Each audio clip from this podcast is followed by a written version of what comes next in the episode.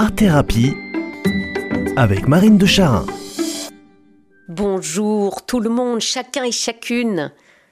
Ne pleure pas, t'es un homme. Eh ben, voilà une injonction des plus injustes et des moins saines qu'on puisse entendre ou subir. Mais tout au contraire, pleure parce que tu es un homme. Pleure parce que tu es un humain, homme ou femme.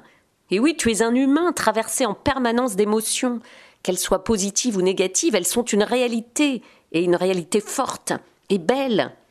Et les émotions ont besoin d'être accueillies, d'être respectées, d'être regardées. Alors pleure parce que tu es un homme. Pour ma part, je suis une grande, grande émotive, j'ai les larmes plutôt faciles et fréquentes. Et un jour où je pleurais comme une fontaine au beau milieu d'un texte assez engageant que j'étais censée arriver à dire devant un public, l'un des responsables présents m'a dit Les larmes, mais c'est un don du ciel. Mais c'est vrai, pleurer, c'est une véritable force.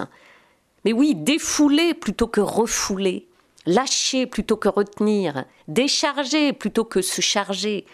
Car ces émotions réelles, si elles sont évitées, relativisées, mises à distance, déniées, refoulées, déguisées, ne disparaissent pas pour autant de la circulation, alors elles restent, elles restent en suspens, ne sachant plus par où sortir, par où se dire, muselées contre leur gré.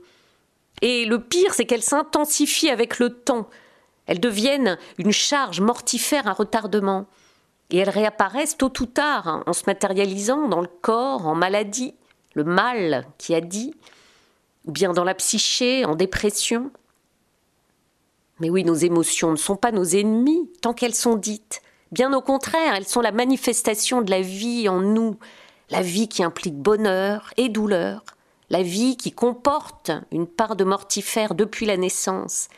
Et ce mortifère, ce côté morbide, a besoin d'être évacué pour que circule la vie en nous dans un équilibre sain.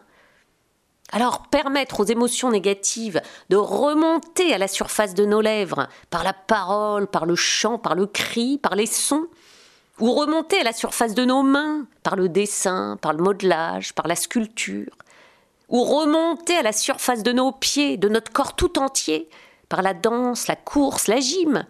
C'est s'ouvrir au chemin de la vie. Et précisément, c'est vraiment cette libération vitale que permet l'art-thérapie.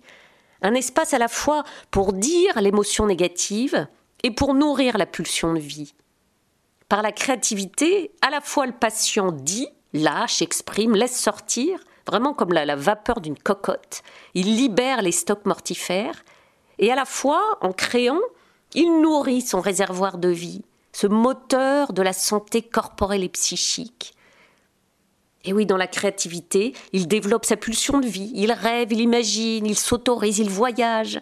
Il est libre dans l'instant d'inventer, de profiter, de se connecter à la richesse inouïe de son monde intérieur et de vibrer dans toute sa profondeur.